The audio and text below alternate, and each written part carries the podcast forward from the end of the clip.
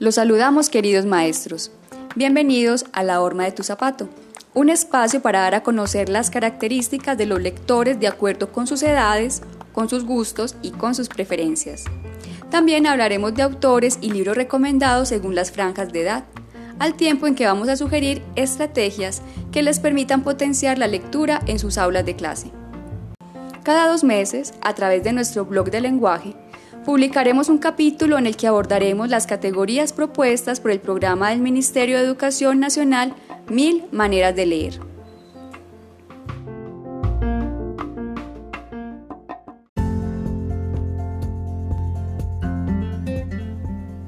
En esta ocasión compartiremos consideraciones y estrategias de lectura para lectores de 16 años en adelante.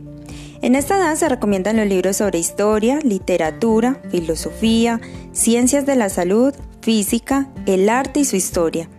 Títulos que podrán encontrar en el blog de lenguaje del programa Alianza.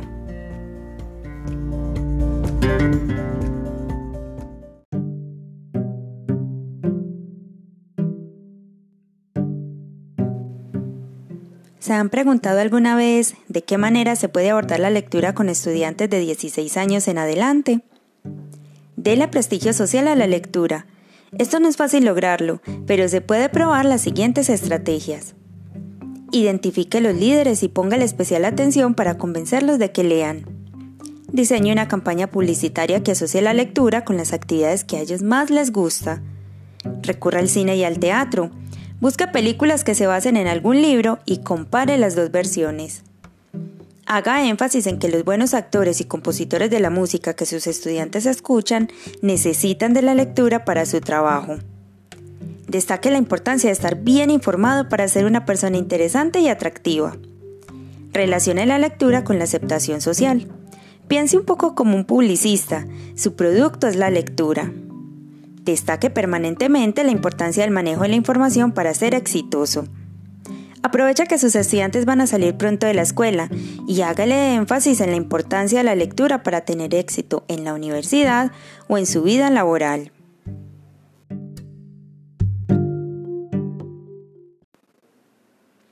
Recuerden que los lectores de 16 años en adelante deben ir avanzando en su proceso lector y adquirir hábitos en los que la lectura sea una herramienta para el aprendizaje autónomo.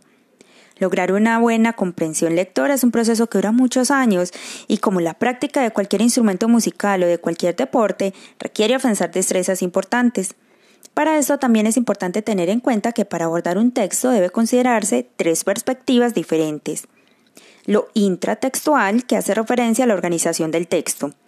Teniendo en cuenta que existen diferentes tipos de textos, como los comparativos, los descriptivos, los científicos y los informativos, se puede enseñar a los estudiantes que al momento de leer un texto es importante aprender a identificar los conceptos y las ideas principales y analizar cómo están organizadas.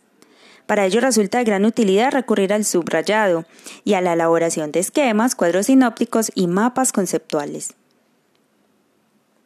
La perspectiva intertextual habla de las relaciones entre los textos, es decir, el análisis que tiene el texto que se está leyendo con otros. Aquí se trata de descubrir o aclarar en qué texto se basa lo que se está leyendo, qué fuentes primarias se utiliza, con qué partes está de acuerdo y a cuáles refuta o cuestiona. Es importante aprender a comparar dos o más textos, teniendo en cuenta las fechas en que fueron escritos, la idea principal, qué hipótesis sostiene, la manera como la explican o la demuestran, la seriedad de las fuentes con las que se basa y la perspectiva desde donde se aborda el tema. Cuando queremos saber de dónde salió determinado texto, hablamos de una perspectiva extratextual. Aquí el estudiante se ocupa en saber del contexto en el que se produjo el texto. Para hacer ese análisis se debe conocer sobre el autor, su momento histórico, su corriente de pensamiento, sus creencias y su ideología y ver cómo estos aspectos condicionan o aparecen en el texto. No olvide por la posible intencionalidad con la que se escribió determinado libro, el para qué, para quién y por qué se escribió. Si está dirigido a un especialista, al público en general o a jóvenes. Si es un ensayo donde el autor quiere probar una teoría que ha descubierto después de mucho estudio. Si es una síntesis sencilla de las teorías de varios autores, pues entre otros.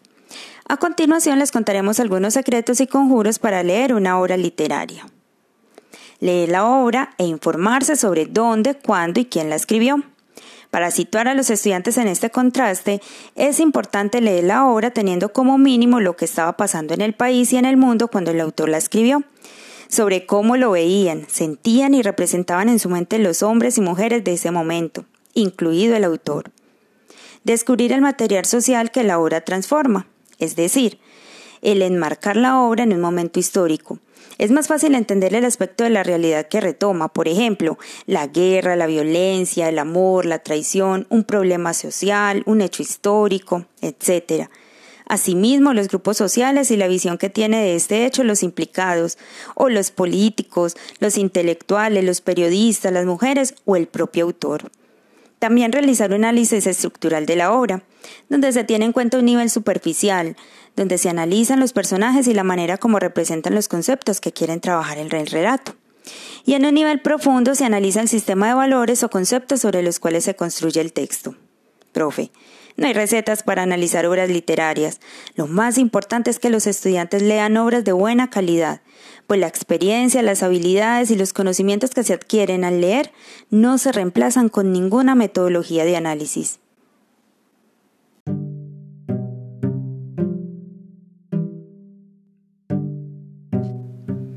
Una actividad que usted puede desarrollar en el aula es la siguiente. Plantee con los estudiantes una conversación en torno a las dificultades de la comunicación. Para ello puede preguntar ¿qué es un chisme? ¿Cuál es el peor chisme que le han contado? Sin nombres propios. ¿Alguna vez ha dicho un chisme? ¿Le gustaría ser víctima de un chisme? ¿Qué pasaría si solo pudiera comunicarse por señas?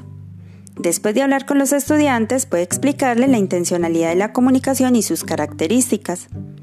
Al finalizar el conversatorio y la explicación, realice la lectura de ¿Eres tú? de Isabel Minos Martins y Bernardo Calvao y pregunte a los estudiantes sus opiniones frente a lo leído. A continuación, establezca cuatro grupos de estudiantes. El número de equipos puede variar según la cantidad de estudiantes que tenga usted como docente. Y pídales que se formen en fila. Pida al último estudiante de la fila que dé la espalda a los demás integrantes. Al primer estudiante de cada fila, entréguele una hoja y un marcador y al último de cada fila, dígale un adjetivo, verbo o sustantivo que encuentre en el libro leído. Por ejemplo, distraída, comer, plátano o lagartija. Haga que este último estudiante de la fila toque a quien esté enfrente de él para que lo pueda mirar y hacer la representación de la palabra que usted le dijo, pero usando únicamente el cuerpo, sin decir una palabra ni hacer ningún tipo de sonido. Este a su vez tocará al compañero que le sigue repitiendo los movimientos y tratando de pasar el mensaje hasta el primero de la fila, quien debe escribir el mensaje que cree es correcto. El equipo vencedor será el que más palabras haya adivinado correctamente. Puede finalizar la actividad mostrando el libro de imágenes Teléfono descompuesto de Ea Bremen y Renato Moriconi y preguntando a los estudiantes qué podría decir cada personaje en el libro. Procure cerrar el taller reflexionando con los estudiantes frente a lo vivido en las actividades.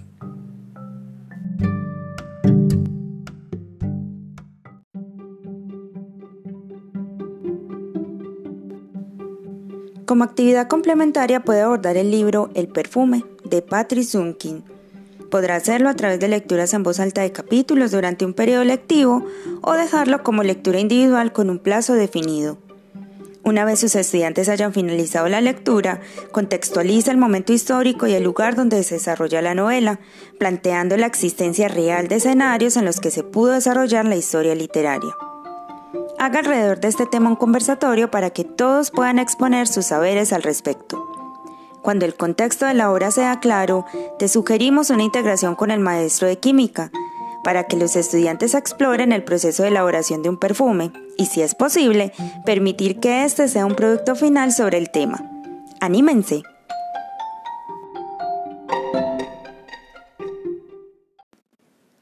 El programa Mil Maneras de Leer recomienda algunos libros que calzan muy bien a la horma de cualquier zapato, en lectores de 16 años en adelante. Recuerden que estos y otros más estarán sugeridos en el blog del lenguaje. Algunos recomendados son Breve Historia del Mundo, de Ernst Gombrich, Lobo Estepario, de Hermann Hesse, La insoportable levedad del ser, de Milan Kundera, El mundo de Sofía, de Hoinstein Garder, El SIDA en primera persona, de Ricardo Luque. Cosmos, de Carl Sagan.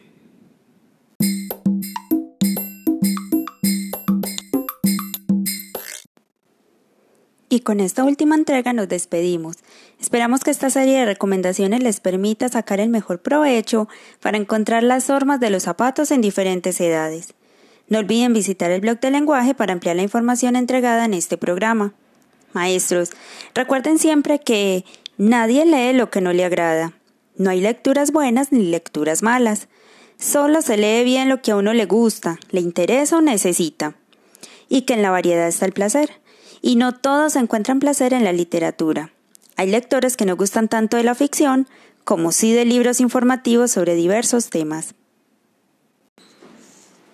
La estrategia de lenguaje del programa Alianza es patrocinada por la Fundación Fraternidad Medellín, en asocio con el Centro de Ciencia y Tecnología de Antioquia, CTA.